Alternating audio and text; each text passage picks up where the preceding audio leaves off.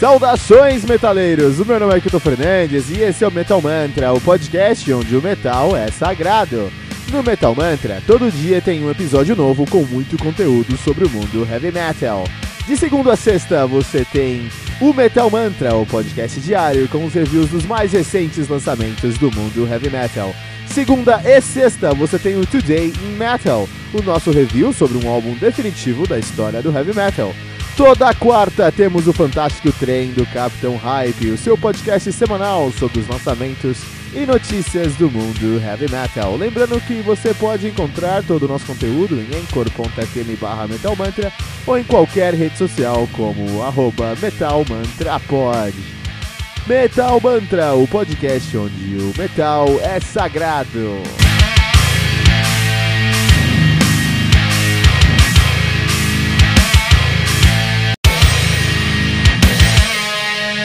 Peraí, rapidinho. Você ainda não baixou o aplicativo do Anchor FM no seu smartphone?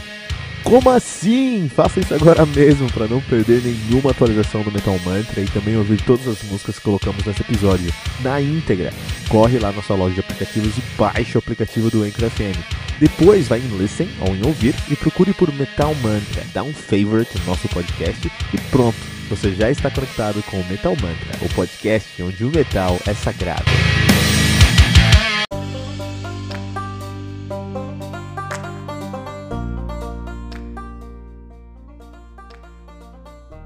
Machine, do Judas Priest, álbum lançado no dia 9 de outubro de 1978 pela CBS Records. Álbum que conta com 10 músicas, totalizando 34 minutos de play. Sim, pensa se isso não é uma coisa disparada e estourada na sua cara. Judas Priest, deuses do heavy metal de Birmingham, Inglaterra, mesma cidade que o que o, que o Black Sabbath. Pensa, né? Pensa você tendo uma cidade. Ah, você tem umas, tem umas bandas aí. Qual é a banda? Black Sabbath e Judas Priest. Estou na ativa desde 1970, repito, 1970. De fato, seu primeiro uh, registro foi em 69 como Fright. E depois eles 70 mudaram o nome para Judas Priest, estão na ativa desde então. A banda que é formada aí. Desculpa, a banda que tem um, um, um, uma discografia bem extensa. Eles têm ali o Rock'n'Rolla de 74, Sad Wings of Destiny de 76, Sin After Sin de 77, Stained Class de 78, Killer Machine de 78, mas aí esse mesmo álbum foi relançado em 79 sob o nome de Hellbent for Leather. Hellbent for Leather. 80 nós temos o British Steel, 81 o Point of Entry, 82 Screaming for Vengeance, classiqueira. 84 Defenders of the Faith, classiqueira. Turbo de 86, Ram Down de 88, Painkiller de 90. Jugulator de 97. Sete anos de ato, hein, rapaz? Olha isso. Demolition de 91. Angel of Retribution de 2005. Nostradamus. 2008. Redeemer of Souls de 2014. O excelente. Firepower de 85. A banda que atualmente é formada por Ian Hill no baixo, Rob Halford no vocal, Glenn Tipton na guitarra, Scott Travis na bateria e Rich Faulkner também na guitarra. O Rich Faulkner já tocou com a Lauren Harris, filha do lendário Steve Harris, né? Então, olha só, interessante isso aqui. Os caras tinham lançado ali já álbuns é, icônicos, né? Eles tinham ali já o Standard Class, o Sin After Sin, Shadow Wings of Destiny, que são bem agressivos, né? Se a gente parar pra pensar. E eles depois lançam Killing Machine, que todo mundo esperava uma coisa pesada, agressiva, paulada na orelha. E eles se aproximam mais do rock de arena. Olha isso. Com o objetivo, os caras tinham o objetivo de alcançar uma popularidade maior. E o Judas Priest trocou quase todo o seu peso único. E, e um trabalho de, de, de composição que foi muito ambicioso, por um som mais básico, por um som mais direto, né? Que resultou para os fãs mais pauleiras num resultado decepcionante. Mas pra galera que queria conhecer o novo som, puta, aí os caras entraram nesse novo mundo que é o rock de arena, né? Isso foi bom pra carreira deles em muitos momentos. Mas é indiscutível se você compara a bateria de Killer Machine com a bateria de Sin After Sin, você fala, puta, alguém programou essa bateria no, no, num brinquedo de criança, cara. É muito diferente. Muito diferente a bateria. Por exemplo, né? Os. Uh, não tem mais solos. Esse álbum não tem aqueles solos. Tem solo, mas não é aqueles solos que você via, por exemplo, no Wings of, of Destiny, por exemplo. E os riffs estão muito mais power chord com, com, com notas mais longas. Aí me lembra mais rock and roll mesmo, mas assim, eles fizeram de propósito, né? Que é um ponto.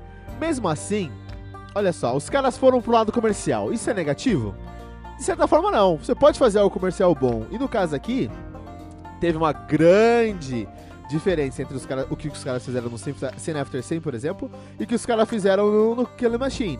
Mas quando você escuta, por exemplo, músicas como Evil Fantasies, você tem o, o, o, o Judas Priest fazendo um som de arena, um hard rockão, assim, um hard rockão que podia estar tá num, num, álbum do, do, do Journey, que seja. Mas o vocal do Rob Hoffer, ele tá aprendendo aquele. dar um, um drive, transforma tudo isso aqui num clássico do blues rock, hard rock de arena, a melhor hard rock de arena que foi feito no mundo. Pra você escutar no carro, por exemplo, cara. Muito bem feito, muito bem feito.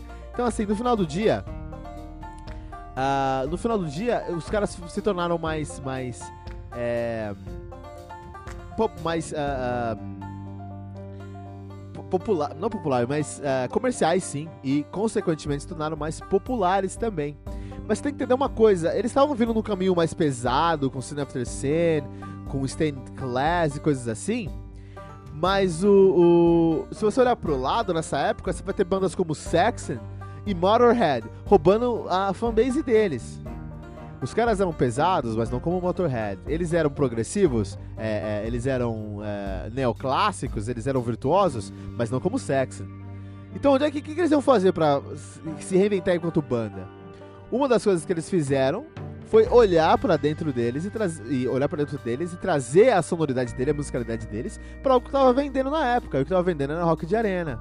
Isso é errado? Acho que não, porque esse aqui é um álbum honesto, apesar de ser comercial, é um álbum honesto, né? Esse aqui é um clássico e, e é clássico por um motivo, porque ele é um exemplo de como você pode ser mais acessível e ainda pode ser bom.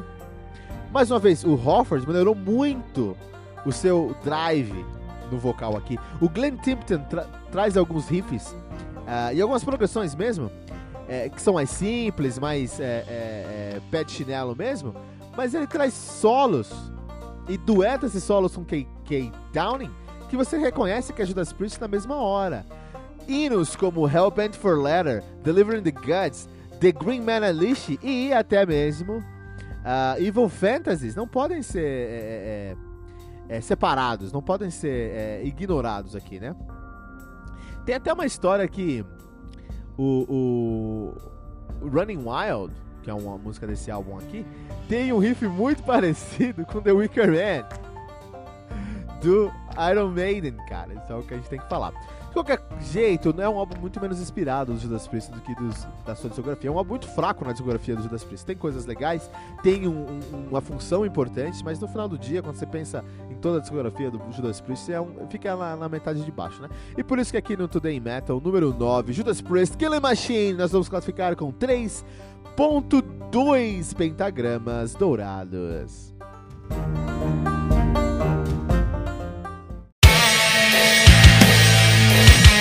Pera aí, rapidinho. Você ainda não baixou o aplicativo do Anchor FM no seu smartphone? Como assim? Faça isso agora mesmo para não perder nenhuma atualização do Metal Mantra e também ouvir todas as músicas que colocamos nesse episódio na íntegra. Corre lá na sua loja de aplicativos e baixe o aplicativo do Anchor FM. Depois vai em Listen ou em Ouvir e procure por Metal Mantra. Dá um favorite no nosso podcast e pronto.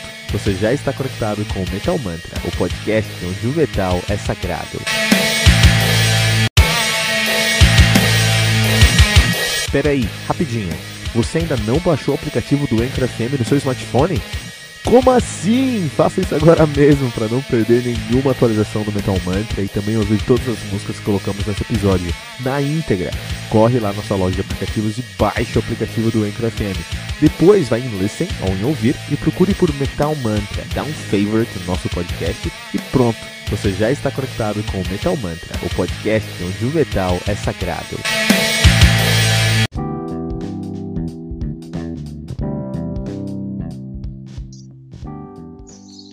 Saudações, metaleiros! Meu nome é Kito Fernandes, você está ouvindo o Guest Reveal, o seu episódio semanal, com um convidado aqui no Metal Mantra. E hoje o programa é muito especial, porque estamos recebendo uma presença internacional. Estamos recebendo aqui uma banda finlandesa, Kirsa. Hello, everyone. How are you guys doing? We're fine, just fine. Buenos dias to everyone there. Uh, my apologies, my English sucks, but my Spanish is worse, so I think we're good to go. Don't worry about it, man. Your English is just great, just uh, what we expect from the land of the heavy metal. So, um, just I just want to, I just have to, I just have to say sorry before anything because uh, my connection here is not doing that. It's not the best one for the day, but I'm quite sure everything's gonna be alright during our interview. So, clear uh, introduce you guys. C- can you guys introduce yourself yourself to the to our our listeners today? Well, my name is Pessi Misohata, and I'm the vocalist and well, the heart and soul of Kyrsa. And uh, here next to me is Justus, the guitarist, and one of the founding members with me. He's drunk and antisocial, so I'll do most of the talking uh, no problem. It's gonna be great, man. Well, first of all, it's a pleasure to have this conversation with you guys. To me, here at Metal Mantra Podcast, is a pleasure to receive uh, this is very brutal, brutal band from Finland here.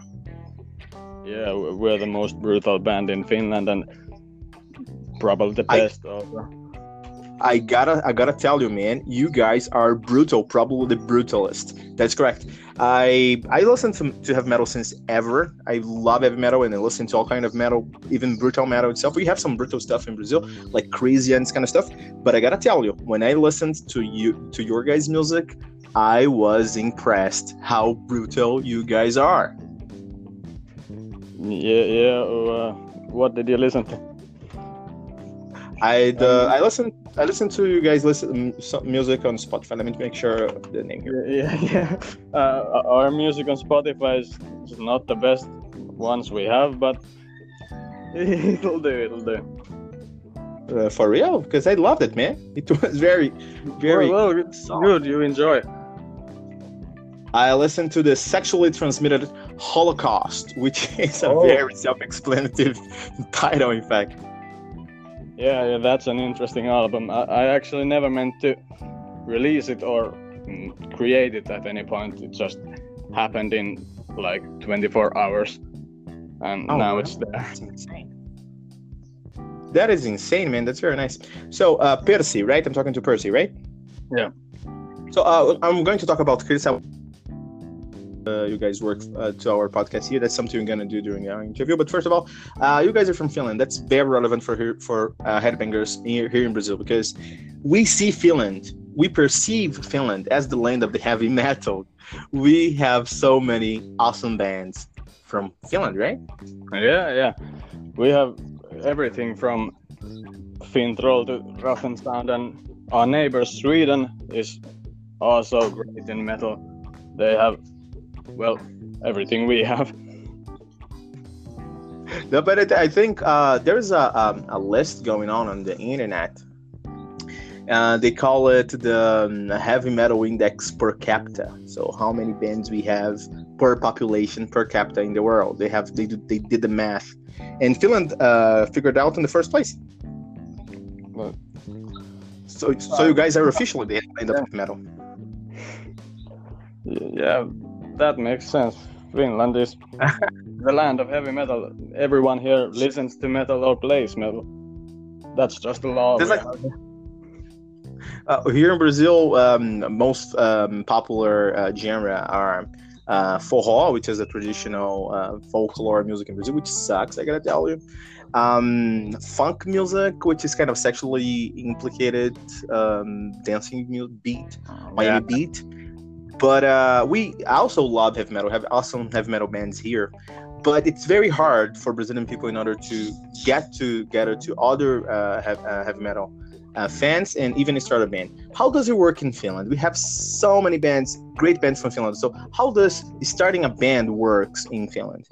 Well, there's like two steps to starting a band in Finland. First is you go to a bar, you drink Fantastic. and you meet people, and then you have a band. Amazing, man. Amazing, man. That's fantastic, dude. Percy, it's a pleasure to meet you. I want you. I want you on my friend list, definitely, man. That's uh, um, uh, we, we we see docu- documentaries and videos from band as uh, Children of Bodom and Sifrun and things like that, and think, oh, all right, we understand that drinking is important for for these people, but uh, now that I'm talking to you, I understand that's part of your of your guys' culture, you know, part of your guys' lifestyle, drinking and and uh, and heavy metal and being brutal, right? Um, well, yeah, yeah, kind of. Uh, we drink a lot socially and, you know, alone, but mostly why we drink is to talk to people. We're not that good talkers, and when we go to a bar, we drink so we could meet people and socialize. And I'm not. I'm not saying. I'm not saying you guys are alcoholic. Don't worry about it, man. It's alright. I get. I get your point. Talking about drinking, just just like a, a quick a quick ad. Uh, Children of Bodom has released a new uh, beer, right? I uh, don't know if you guys have heard. That. Uh, beer and vodka. Oh, they have. Um, I, I've I've seen about the, the beer because I haven't checked it out on the vodka. I've I've I've heard about the beer because they have the lake bottom water in the beer. and That's insane, man. Yeah. That's so Children of Bodom. And where are you guys uh, from in Finland itself? Uh, Helsinki. we're from Helsinki, Eastern Finland. Fantastic. That's nice. All right. Um, you guys are brutal. Seriously, I've listened to you guys to your guys to you guys music, and it was brutal. I am very familiar with a Brazilian band called Crisium that is considered extreme metal. You one of the brutal, one of the most brutal bands in the world. But I that didn't uh, prepare me to listen to Kirsa. What do you guys think when you guys are writing your music in order to be so brutal? Well, the brutality just lives within us. It's nothing we intend to do. It's just how we like it, how we create it. And when you're drunk, you, when you, when you're drunk and you, like at the late evening hours, you go home. The sounds you make are like, and that's that's when it comes to you. We need to be brutal, and that's how I like it. Okay, okay, bye. Okay, good. Uh, maybe you have some interference during the call. Don't worry about it. Everything's gonna be okay in the end, Percy. Um, in the, um, I, I got you guys. I understand that's honest. Sometimes we listen to music, to some band music, and we see uh, that those uh, that band is trying to do something their producer is telling them to do. You know, Oh, no, that's no, uh, no. that's what. No, no, no, no, no. That's Hold on, we don't on. have a producer, so we can do whatever we want, and somehow we want to do sexually transmitted Holocaust. Fantastic. No, but that's exactly what I'm saying. You know, some bands you can feel people are going to uh, a specific direction with their music because the production, the production and producer itself are telling them to do it. With Kirsa, in the other hand, I feel this is honest. This is something comes within you guys. Uh, and that's what attracted me the most because there is this layer. Your, you, guys' music, your, your music is very uh, in my opinion, rich in complexity because there is a layer of brutality, and that's what uh, impressed people the first moment and uh, catch, catch, catches people attention. But uh, if you pass through this layer, you'll find honesty, which is great because it's not something that was intended, uh, previously intended, or mentioned by uh, external uh, uh, influence. And deep inside, there is a technicality in order to make uh, every single chord brutal. So I really loved the way you guys are complex within your brutality, Cursa. Well, yeah, that might be the case. I don't know. I haven't really critically looked into our songs or what we have produced, but uh, we aim to be alone without any companies forcing us to do whatever they want us. So we'll just do what we do, and afterwards, it happens to be something brutal and uncontrollable, like harsh. That's uh, Horrors of Inferno, right? Yeah, yeah. That's and you, you, you guys thematic. You know, uh, you have some releases as perverted mascot of a ruined society. I think that's the latest one, right? Horrors of Inferno. do a lot of socially incorrect and the lyrical themes in our songs are might be considered taboo or something. We talk about commercialism, uh, alcoholism, and whatnot because we we like to talk about things. It's not nothing serious. We don't like protest or something. We just try to create some kind of. Uh, we want the people to talk about these things. That sounds great. And um, in well, from what we see in, in in Scandinavia area in general, I mean like Denmark, Sweden, and Finland, we see in Norway as well. We see uh, uh, band members moving from one man, from one uh, band to another very uh, commonly. Sometimes people that have four, five, six, seven bands, we see that. Is it is it the case with you guys? Do you guys play in other projects, or is there someone playing with you guys that plays another band or something? Yeah, well, well with Kurasan, it's highly complex since actually I'm uh, one of the only one members of Kyrsa uh, with my guitarist, of course. But aside from that, we have a drummer that plays in like three different bands. We don't really have bassist, but people play bass in our songs, and we just have theatering guests playing for us. And there's only two members, but in a song there might be six, seven players. That's great, man. That's big. That sounds like a very busy band. You know, by the way, I am a bass player. If and, and some of these days I am hanging out in Helsinki, I'm definitely going to meet you guys. We'll meet. I will go to a bar. Maybe a gig. Definitely. Sorry. Maybe a gig also.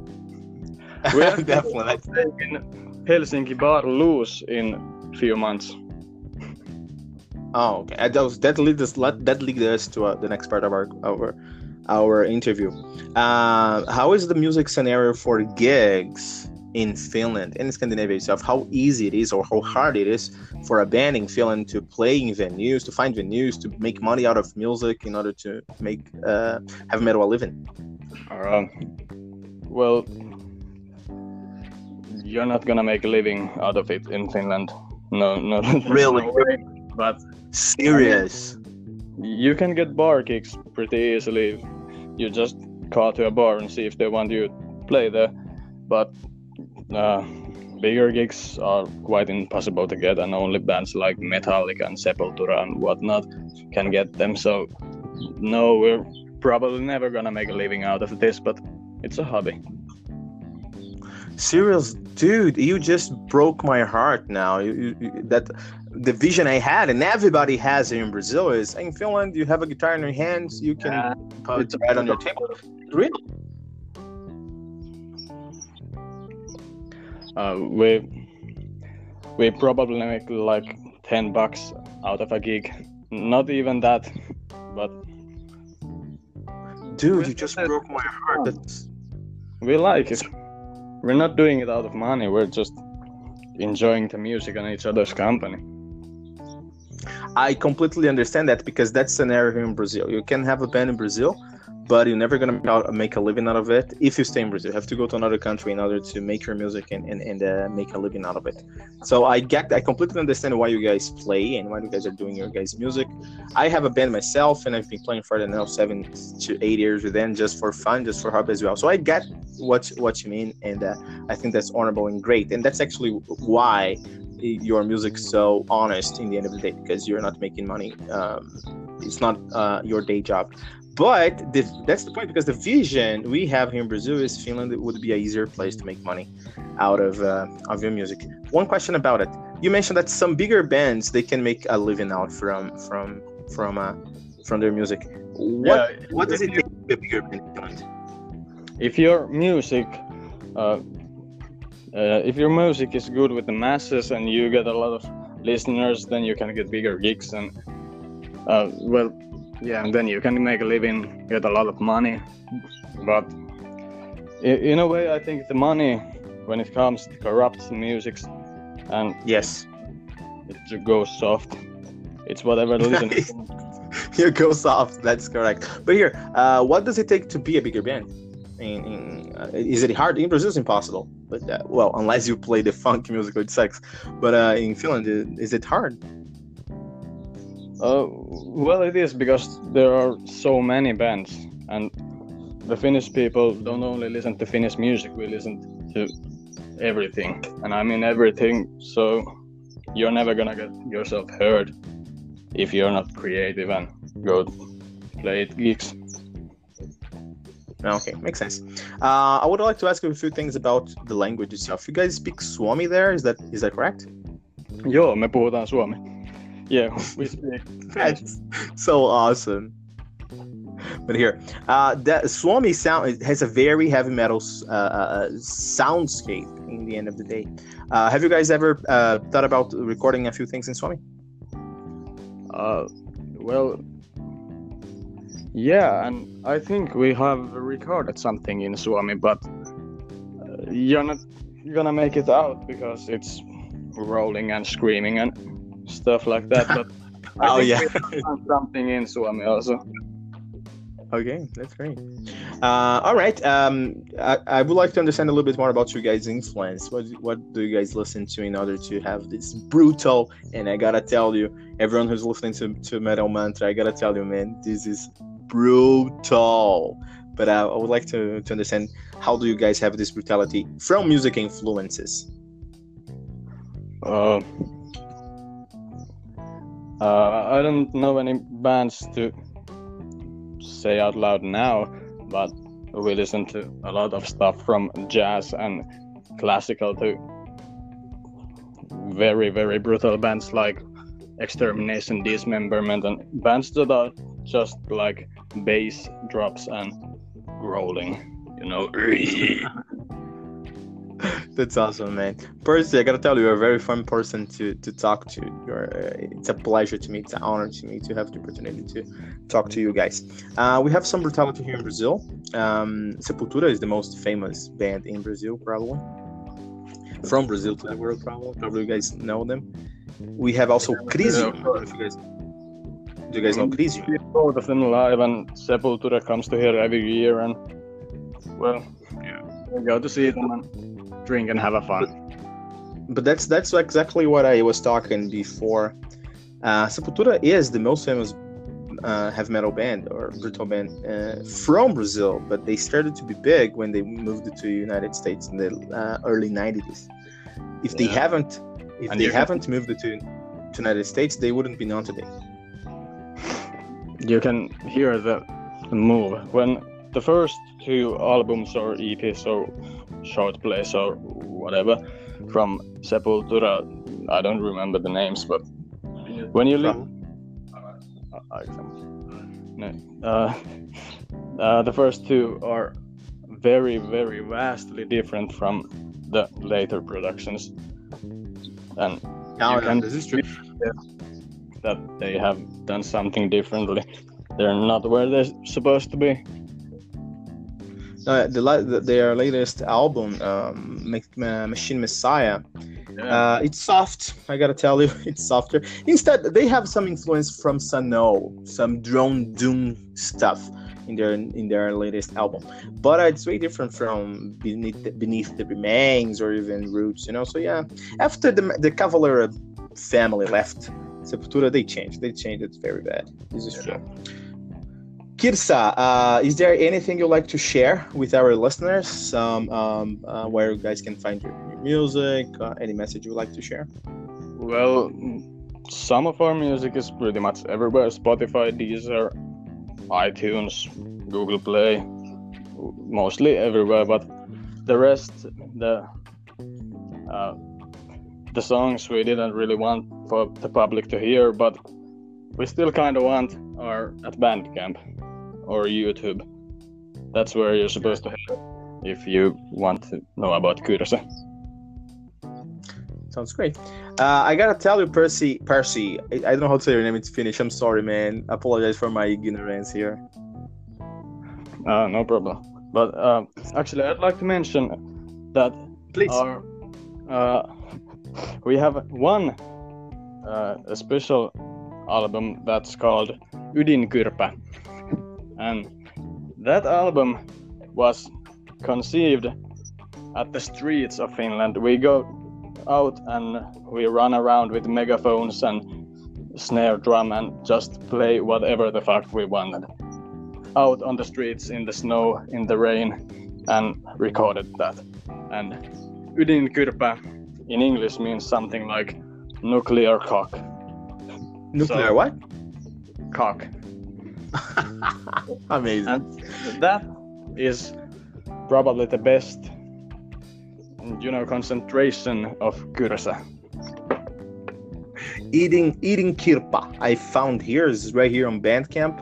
So you guys can go to kirsa.bandcamp.com and there you can find eating kirpa. It's an EP, an extended play. And I gotta tell you, man, it's brutal, brutal. You get, it's brutal, man. You guys are so brutal, but you know, it, it's, it's great, man. It's uh, uh, to to that's what that's the reason I started this whole podcast about. I wanted to be able to talk to bands everywhere Finland was one of my top priorities to talk to people in Finland to get to know you guys better. I gotta tell you, Percy, you and your band, you guys are so fun. I, I had so much fun talking to you guys. I really hope we do this some other time.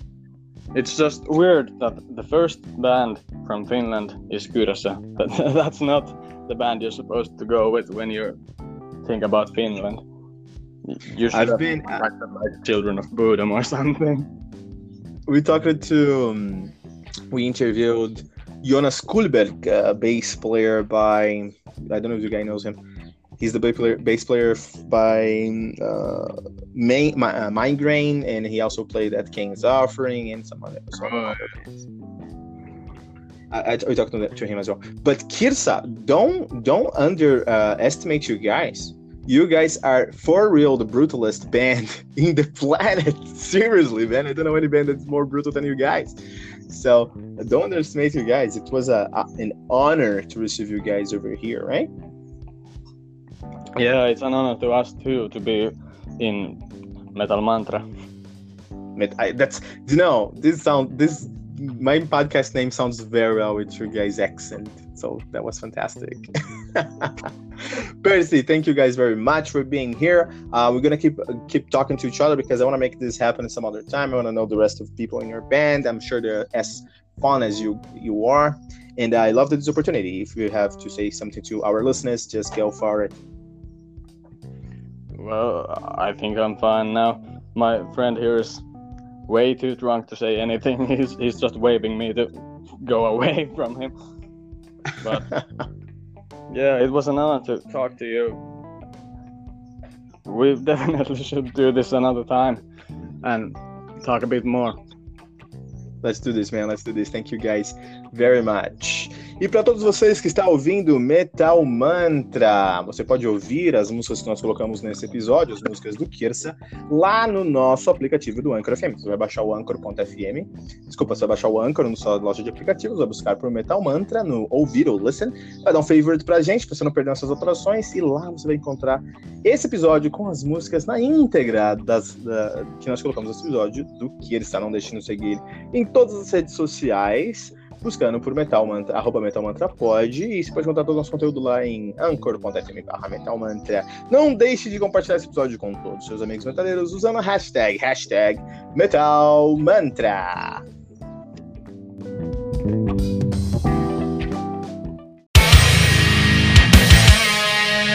Peraí, rapidinho. Você ainda não baixou o aplicativo do Anchor FM no seu smartphone?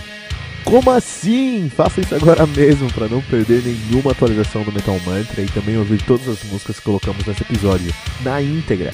Corre lá na sua loja de aplicativos e baixe o aplicativo do Anchor FM. Depois vai em Listen ou em Ouvir e procure por Metal Mantra. Dá um favorite no nosso podcast e pronto. Você já está conectado com o Metal Mantra, o podcast onde o metal é sagrado.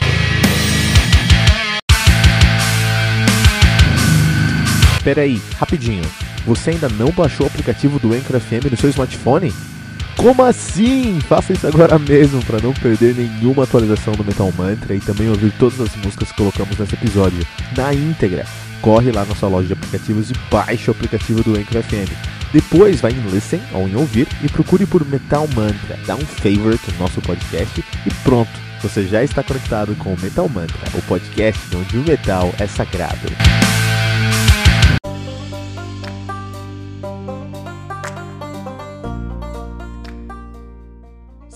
Perilous, do Camelot, também conhecido como Cis Perilou, tá falando de francês, né? Aqui, no, lançado no dia 28 de julho de 98 pela Noise Records. Esse álbum conta aí com 10 músicas totalizando 50 minutos de play. O Camelot, os caras são bastiões sagrados do Power Melodic Progressive Metal americano. Os caras são de Tampa na Flórida são nativa desde 91, já sob o nome de Camelot. A discografia dos caras é muito consistente. Temos o Eternity de 95, temos o Dominion de 96, temos o Siege Perilous, ou Siege Perilou de 98, The Fourth Legacy de 99, o Karma de 2001, Epica de 2013, The Black Halo de 2005, Ghost Opera de 2007, Poetry for the Poison de 2010, Silverthorn de 2012, Haven de 2015 e The Shadow Theory de 2018. A banda que atualmente é formada por Sean Tibbets no baixo, Thomas Youngblood na guitarra, Oliver Palotai no teclado, Tommy Karevic no vocal e Johan Nunes na bateria. Camelot. Então, se você tá falando de Camelot, tem que falar aqui sobre a discografia dos caras, porque a discografia do, do Camelot pode ser dividida aí em alguns, alguns momentos. Então, o primeiro momento dessa discografia, quatro momentos na verdade, né? O primeiro momento da discografia é quando a gente tem aí uh, os seus três primeiros álbuns, que é o Eternity, Dominion e o Siege Perilous, né? Então, esses três álbuns aqui Uh, foram os álbuns que formaram a, formaram a identidade musical do Camelot. O som de Eternity é diferente do som de Dominion, que é diferente do som de Siege Perilous. E dá pra entender que Siege Perilous ele absorveu o que foi positivo no Eternity e no Dominion e criou uma sonoridade que foi alicerce para o Fort Legacy e, consequentemente, para o Karma, que é, na minha opinião, o melhor álbum do uh, Camelot até agora. Então, nesse primeiro momento, a gente tem o Eternity, Dominion e Siege Perilous, Siege Perilous que são os, os, três álbuns de origem da sonoridade da identidade do Camelot, então, os primeiros, três primeiros álbuns dele. Depois nós temos quatro álbuns que foram, que foi o ápice do, do, do Camelot, o, a época dourada do Camelot. Então a gente tem o The Fourth Legacy, de 99, Karma de 2001, Época de 2003 e Black Halo de 2005. Então, olha só. Primeiro, o, Uh, esses álbuns, eles têm uma sonoridade muito característica do Camelot, são os álbuns essenciais do Camelot. Vai chegar o um momento onde vamos falar sobre esses quatro álbuns, e eles são a fase dourada do Camelot, os melhores álbuns do Camelot, tanto em crítica quanto em, em, em sucesso comercial. Os caras venderam muito nessa época, tocaram em todos os lugares e, e assumiram posição de destaque e permanente no heavy metal, não só americano, no mundial. Mas olha só, quando a gente está falando sobre esses quatro álbuns, algumas coisas foram é, importantes para eles. Primeiro, o que eles aprenderam com o, os seus três primeiros álbuns. O Fort Legacy é uma evolução com o, direta do Sage Perilous e o Karma é uma uh, é a nata do que poderia vir de bom no Eternity Dominion, no Sage Perilous no Fort Legacy. Tudo que houve de bom nesses quatro primeiros álbuns foram condensados e sintetizados no Karma de 2001, fazendo álbum dos caras. O Epica é, é uma é uma extensão do Karma, mas já indo para uma direção mais comercial. É um álbum mais comercial, mas ainda assim muito positivo. E o Black Halo já está pensando no que fazer sonoramente no futuro. Mas esses quatro álbuns ainda são muito sólidos, é a época dourada do, do Camelot. É um destaque que o Karma saiu em 2001, bem no meio do, do boom da cena melódica no mundo, né? Todo, todo, 2002 foi provavelmente o ano mais é, melódico do heavy metal no mundo, né? Uh, depois dessa fase, a gente fez uma segunda fase, muito, uma terceira fase muito curta, uh, que é o Ghost Opera de 2007 e o Poetry of the Poison de 2010. Esses dois álbuns eles são nitidamente mais obscuros, mais conceituais, mais é, uh, conceituais, mais mais obscuros mesmo na carreira do Camelot. O Ghost Opera ele é totalmente diferente do Epica e do Karma mas ele tem uma conversa com o Black Halo ali. Já o Poetry for the Poison, ele tá conversando com algo que vem além. alguma coisa. Ele já não conversa tanto com o Ghost Opera, ele conversa com o que tá vindo adiante. O, o som tá mudando, eles estão fazendo uma coisa pra frente ali. Só que o Poetry for the Poison saiu bem, bem perto da- do anúncio da saída do Khan da banda. Então o que acontece é que dá pra sentir que o Khan não tava muito confortável nessa produção aqui. Ele saiu do Poetry of the Bo- saiu na época do Poetry of the Poison e o resultado foi um álbum não tão inspirado do Camelot assim, é um, é um, dos, um dos álbuns mais fracos do Camelot, né?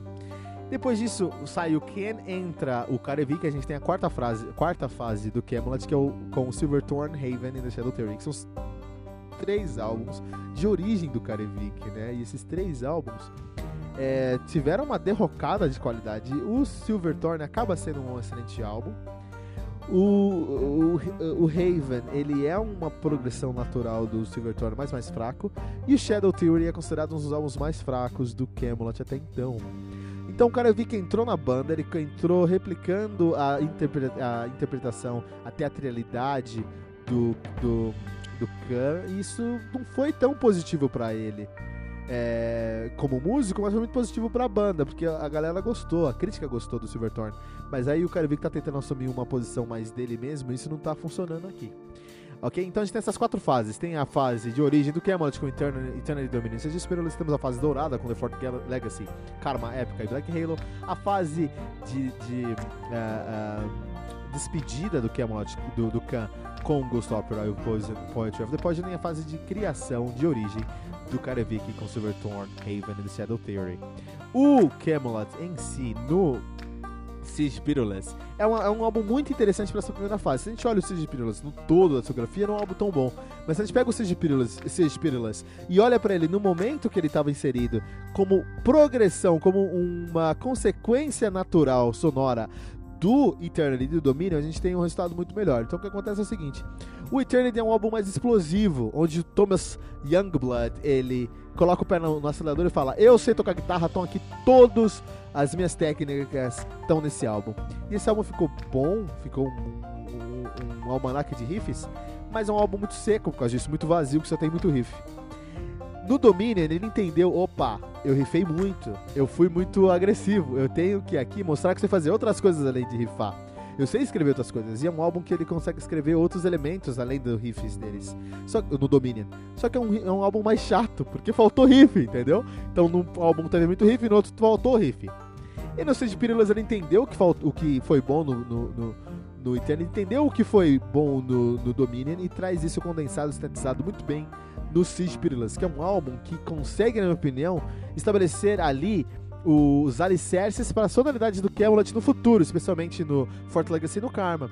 O Fort Legacy e o Karma, o Karma é o álbum que tem o Camelot na sua forma mais pura e honesta e criativa, mas só porque ele foi uma só somente porque ele foi depois do Fort Legacy, que foi uma ligação entre o Siege Pirillas e esse ápice que eles conseguiram no Karma. E o Siege Pirillas é uma consequência do Eternity e do Dominion. Olha que interessante como os caras aprenderam é, com o som deles, né?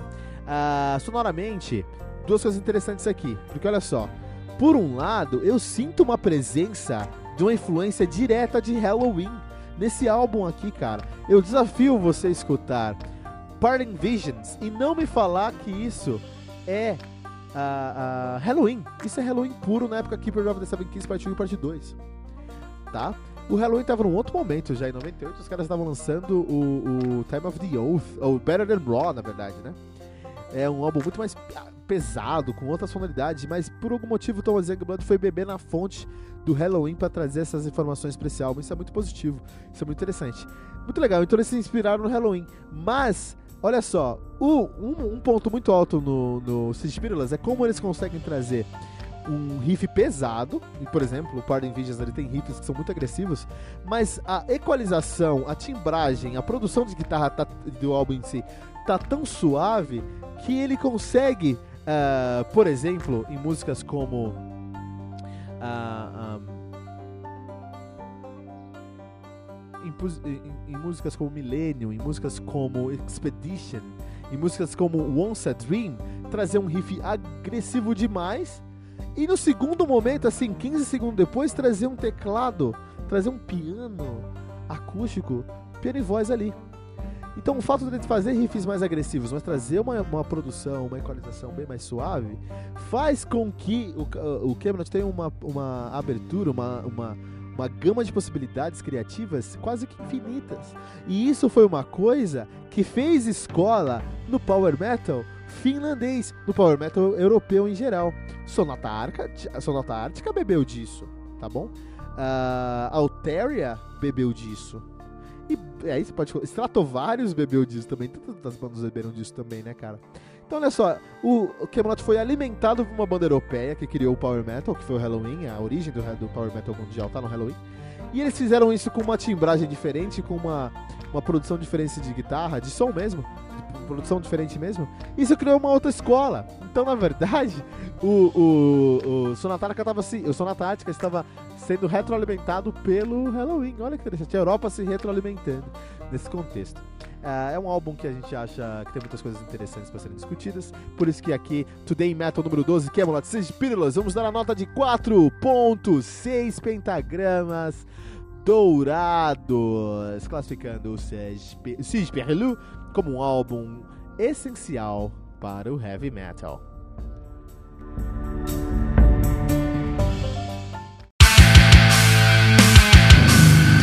Peraí, rapidinho.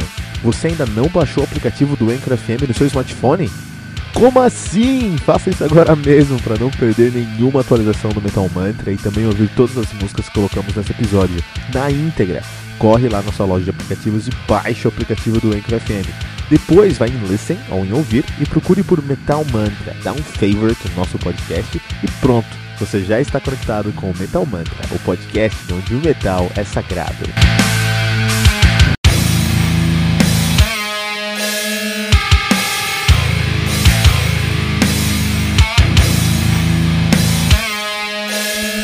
E ficamos por aqui com o nosso episódio de hoje do Metal Mantra, o podcast onde o metal é sagrado. Lembrando que você pode encontrar todo o nosso conteúdo no anchor.fm barra metal sagrado ou em qualquer rede social como arroba metalmantrapod. E não deixe de compartilhar esse episódio usando a hashtag, hashtag metalmantra.